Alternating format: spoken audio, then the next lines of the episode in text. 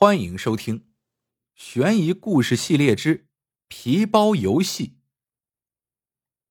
下午五点半，正是下班的高峰时刻，东京地铁车站前的广场上人山人海，十分拥挤。在车站的一个角落里，有一个私家的行李临时寄存处。寄存处的服务生是一个年轻的姑娘，她聪明勤快，从未出过差错。深得老板的信任和顾客的赞扬，但是今天他显然办了一件傻事。寄存处同时来了一个穿藏青色西装的顾客和一个穿茶色衣服的顾客。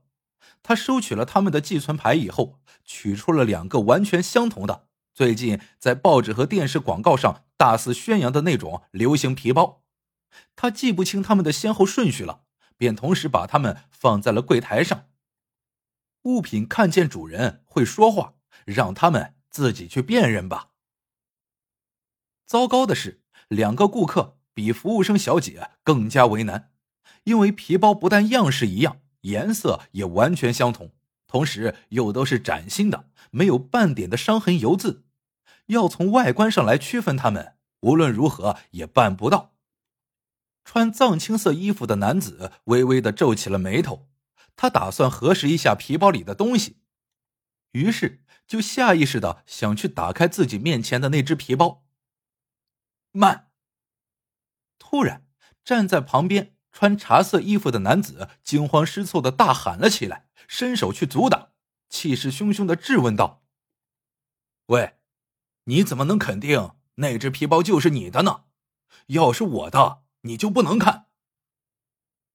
穿藏青色西服的男子向他赔了个笑脸，很不好意思的说：“其实我也不愿意别人看我的皮包。”于是两个人异口同声的问服务生小姐会不会调包，小姐矢口否认，并愤愤的表示这个行李寄存处还从未出过任何差错，提醒他们要为自己的言语负责，以免影响寄存处的声誉。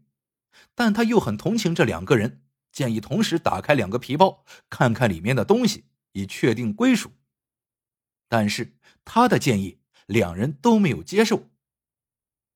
原来，穿藏青色西服的男子在皮包里装着走私进来的钻石和翡翠，他担心对方见财起意，说是他的东西，继而可能发生争吵，被警察发觉，偷鸡不成蚀把米，没收了宝石，还要再被抓起来。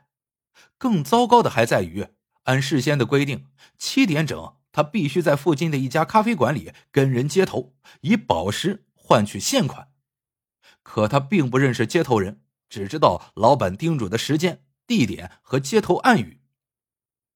穿茶色衣服的男子也是心怀鬼胎，他的皮包里正塞满了大捆大捆的钞票，他担心对方会在这种时间和场合不顾一切的抢了就跑。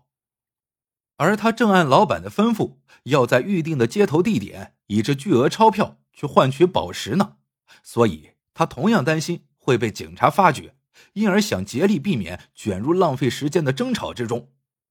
当然，他也不认识接头人，两人都不好明说，又都不让步。穿藏青色西服的男子提议，既然不能看，便用手掂，以此来比较皮包的重量。但还是不能区分开来，两人便把皮包取下柜台，放在脚下，一人站着一个，吸着烟，绞尽脑汁的想起办法来。恰就在这个时候，一桩意想不到的事情发生了：一个穿灰色衣服的男子和一个穿黑色衣服的男子同时慌慌张张的跑出车站，撞了个满怀，手中的皮包便咕噜噜的滚到了先前的两个皮包中去了。四只皮包一模一样，现在就是神仙来也无法把它们分开来了。诸位，这四个人呢，其实都是无所不为的歹徒。穿灰色衣服的男子是个职业杀手，他受人之托把对方勒死后，剁下其右手和凶器一块装在了皮包里，正准备拿着去领赏呢。要是在这大庭广众之下打开箱子，人证物证俱在。他还能活命吗？而那个穿黑色衣服的男子在皮包里藏着一枚定时炸弹，他受人委托要在天黑下来以后把他扔进某间房子的窗户里去。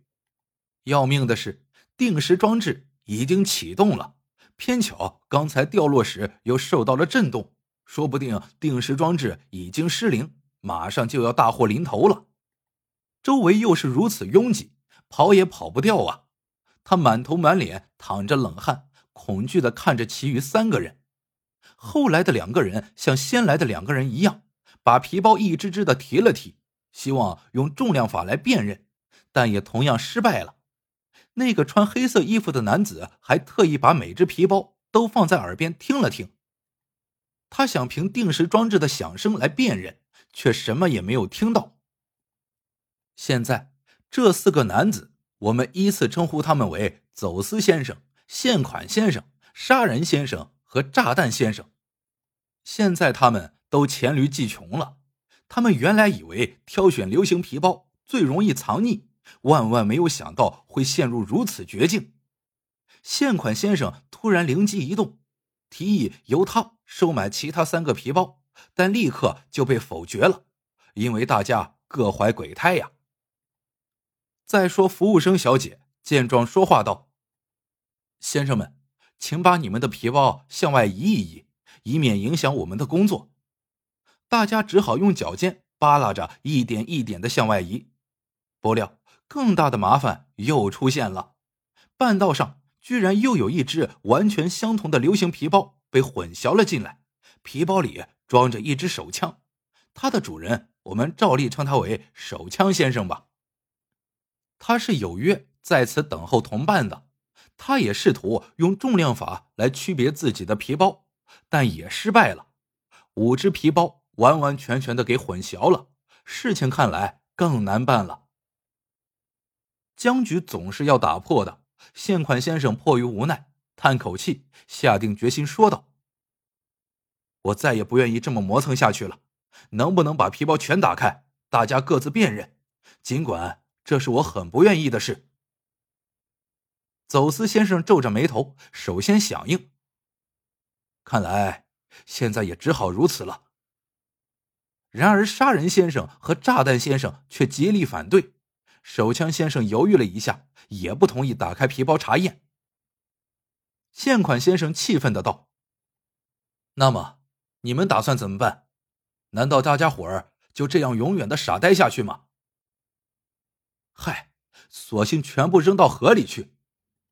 杀人先生为了消除罪证，提出了最有利于自己的建议，因为他已经不指望带着那只断手和凶器去领赏了。但现款先生和走私先生坚决反对，他们寻思，尽管已经错过了约会时间，完不成任务，但也不要赔本呐，不然回去都无法向老板交代。手枪先生。开始怀疑这先前的四个人是不是预谋串通好了算计自己？他们故意带来自己一样的皮包，然后混淆起来，趁机换走自己的手枪包。